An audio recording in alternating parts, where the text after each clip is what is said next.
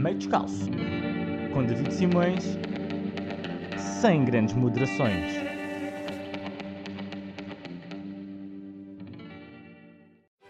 Na semana que passou, mais de um milhão e meio de portugueses viram João Rendeiro. Aonde? Na C? Na CNN. Rendeiro fez uma aparição com uma entrevista para a CNN Portugal, tendo realizado aquilo que tecnicamente se pode chamar de não ter vergonha na cara. A entrevista do Rendeiro fez-me lembrar um antigo programa da SIC, o Caça ao Tesouro, onde os espectadores no início tentavam adivinhar em que localidade é que a Catarina Furtado estava. Mas aqui foi o Júlio Magalhães. Uh, onde está, Rendeiro? Onde está? Uh, que horas são aí? Já falou português? Onde está, João Rendeiro? Vai-se despedir com boa noite, boa tarde bom dia? Júlio Magalhães queria pistas, mas Rendeiro não se descuseu. Foi tudo tão irreal e com um descaramento tal que parecia brincadeira. Juro que a certa altura imaginei ali no meio o Herman e o Nicolau Breiner a interrogá-lo.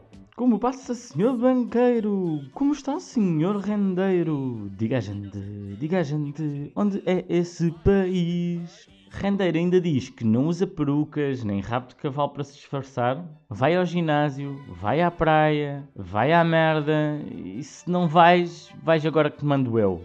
E a pergunta que paira no ar é: se caçam Rui Pinto, que é um hacker reconhecido mundialmente, seguindo os rastros dos seus IPs e dos bilhetes de avião da mãe, será que custa assim tanto descobrir o IP da ligação do Zoom que o Render fez com a CNN? Provavelmente há de ter a última versão do McAfee. João Render fez ainda birra com Salgado e um ex-colega e pediu indulto a Marcelo. Ou seja, na cabeça desta malta, isto é mais um joguinho que eles pensam que podem dizer rebenta a bolha e estão todos livres. Como quem brincar escondidas. Pior, foi o Marcelo vir a público responder. Eles gostam mesmo é de falar, não é? Porque atuar que é bom é mentira, ó Marcelo.